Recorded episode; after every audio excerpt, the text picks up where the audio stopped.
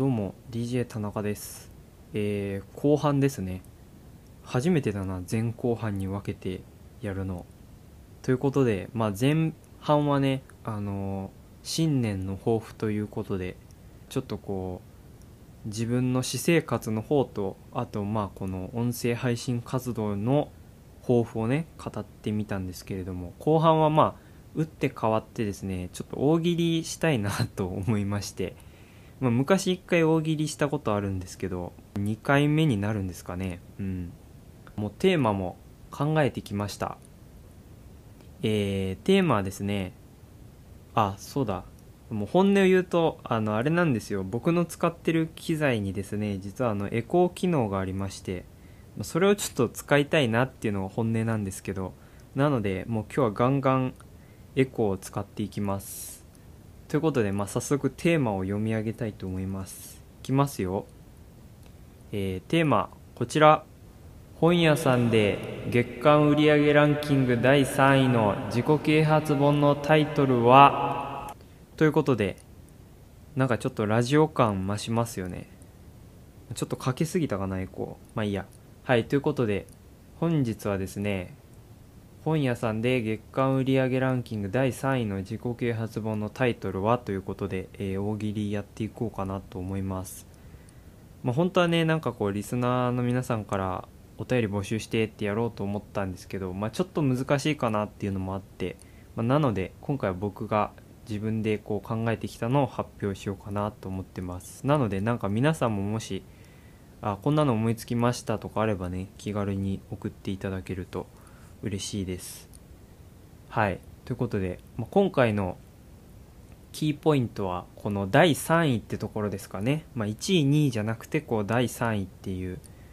まあ、この絶妙なライン。あとはま自己啓発本ってところですかね。皆さん自己啓発本とか読みますか、まあ、僕は結構学生時代とかは、まあ、週に1回は必ず本屋さんにあの学校帰りにね結構駅の近くとか本屋さんあったんで、まあ、週に1回は必ず本屋さんに行ってこうなんかその週の売り上げランキング見たりとかこう特に何か買うわけでもなくこういろんなこうジャンルの本をこう眺めて気になるものがあればちょっとこう立ち読みしたりとか買ったりとかしてたんですけどまあでやっぱ学生時代ってねこうなんか何者かになりたいっていうか こうなんか自分探しみたいなところあるじゃないですか。それで僕なんか結構自己啓発本とかねよく買ってて。でまあ読み漁ってた時期があったんですけど。でそこで結構僕がね思ったのはなんか結構自己啓発本のタイトルって定型文というかなんか規則性があるんですよね。なんか例えばこれも皆さんねぜひやってみてほしいんですけど例えばなんかアマゾンとかでもそのビジネス系の本の売り上げランキングとか見てみるとね結構面白くて。まあよくあるのがなんかそうだなあるあるで言うと世界一分かりやすい〇〇とか社会人1年目の〇〇とかなんかビジネスマナーみたいなとか。あとはまあ人生は〇〇が9割なんかこの9割とかね。そのなんだろう大多数のマジョリティの方まあいう9割の方逆にこうマイノリティのこう残り1割の方にフォーカスするものもあったりとかであとはまあハーバード大学とかスタンフォード大学みたいなそのまあ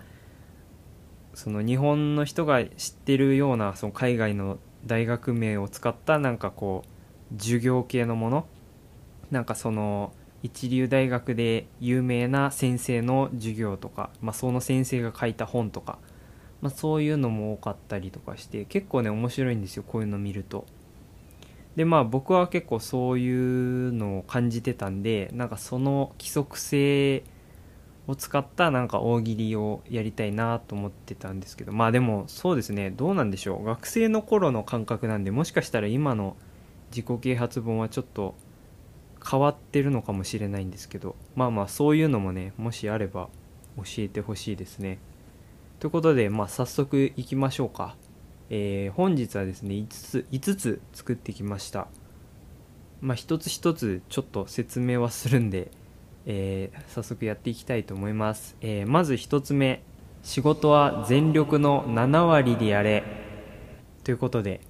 まあちょっとこれは皮肉ではないですけどまあ大体ねこうなんか全力でやれとか死ぬ気でやれとかだと思うんですけど僕はあえてこう7割でやれっていうまあ元ネタあるんですけどね。これは確かなんか所ジョージさんか誰かが言ってたことでなんかその最初から10割100%は出すなと。その最初から100%出してしまうと上司とかに、まあ、これが普通だと。思われてしまってこう期待されるわけですよ。でこう勝手に失望されることがあると。だからもう最初はま7割6割ぐらいでやるんだと。でまあそれで、まあ、こいつはこれぐらいかと思わせておいてでこういざという時こう本当にやら頑張らなきゃいけない時にこう10割出すと。するとあこいつはこんな能力があったんだっていうそのなんだろうな印象に残せるというかなんかこうそういうところ。だからまあ7割でやれみたいなことがあるんですけどまあでも難しいですよね。そんななんか今日は6割でいくぞとか今日は7割でいくぞみたいなまあそんな器用な方なかなかいないと思うし僕も実際なんかこうやるならもう0か100かみたいなところ結構あるんでなかなか僕もじゃあできてるかと言われれば難しいんですけどまあでもこれでできたらいいなっていうのありますよねっていうまあそういうのが元ネタというのかな。まあちょっとこうはいあります。次諦める勇気。まあこれはね嫌われる勇気ですか？まあ2年ぐらい前からもうずっとねランキングとかでもうトップ3とかに常に入ってるやつですね。何でしたっけ？アドラー心理学かなんかのそういうやつですよね。対話型の本。僕も読みましたけど。まあまあそれからちょっとこうインスピレーションを得たというか諦める勇気。まあ割とこれはなんか諦めって大事だなと思って。うん。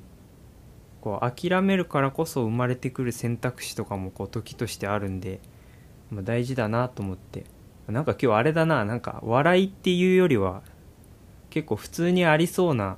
感じになっちゃってるのかもしれないな。まあまあ皆さんもそういう感じで聞いていただければ。僕が出すとしたらみたいな感じか、まあ、ちょっと大喜利はタイトルとして正しくなかったかもしれないですけど。まあまあいいや。反省会をするにはまだ早いんでちょっと最後まで走り抜けます。はい次。3つ目。人の騙し方。これはちょっとその現代社会に対する皮肉みたいなところですかね。まああの帯も考えてきたんですよ。こうやっぱ自己啓発本って帯にねこう有名ななんか先生とかのコメントがあってこれを読めば人生変わるとかなんかいろいろ書いてあったりするんですけど、まあ、帯も考えてきて、えー人の騙し方で、まあ、帯は、えーこれこの本を読んで1億円稼げましたっていうねこうまあまあまあ元ネタというかはまあねこうき近年のなんかもう騙してでも稼いだもん勝ちみたいなそうお金を持ってる人が正義みたいななんかちょっとそういう風潮になりつつある社会に対する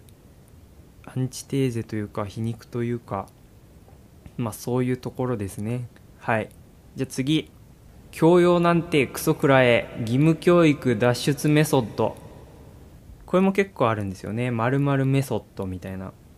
まあこれもあれですね。まあご存知の方多いかと思いますけどまあ某 YouTuber ですね。まあ人気だった頃は小学生なのかな？今は何年生ぐらいなのかわかんないですけど。まあね。学校に行かないという。まあまあまあそれだけです。教養なんてクソくらえということで。まあちょっと言葉は悪いですけど。まあまあありますからね。こう教育っていうのは洗脳だみたいに言う方もいるんでまあまあそういう目線から見た作った本って感じですね。はいじゃあ最後効率至上主義生まれた瞬間死になさい。はいこれ最後、えー効率至上主義ということでこれもちょっと元ネタというかあるんですけどまああの養老孟司先生のなんか言葉なのかな？なんか講演会みたいなところで言ってたことらしくて、まあ、実際僕もそれ確認したんですけど、まあ、そこで言われてたのがあの効率効率って皆さん言いますけど人生を効率で測ると生まれてすぐお墓に行くのが一番合理的で効率的だと思いますってまあ言われてて、まあ、要するにその効率効率ってねその効率ばっか求める人いますけど、まあ、それで見るとね人間っていうのはもう生まれた瞬間死ぬのが一番効率いいんだと。まあまあなんだろうな、まあ、それだけの話ですはいということでいかがだったでしょうかえー、ぜひね、今回の話を聞いて面白かったという方は、えー、お便りや感想の方をお待ちしております。あと、そうですね、今年も DJ 田中デミー賞の記事をですね、ハテナブログの方で更新しましたので、あの、よかったら、リンクの方をね、概要欄に貼っておくんで、よかったら読んでみてください。あとはまあその他の情報なんかもね概要欄とか Twitter の方に、え、載せてますのでよかったら気になる方はそちらもチェックしてみてください、えー、ということでねここまで DJ 田中がお送りしました。また次回お会いしましょう。さよなら。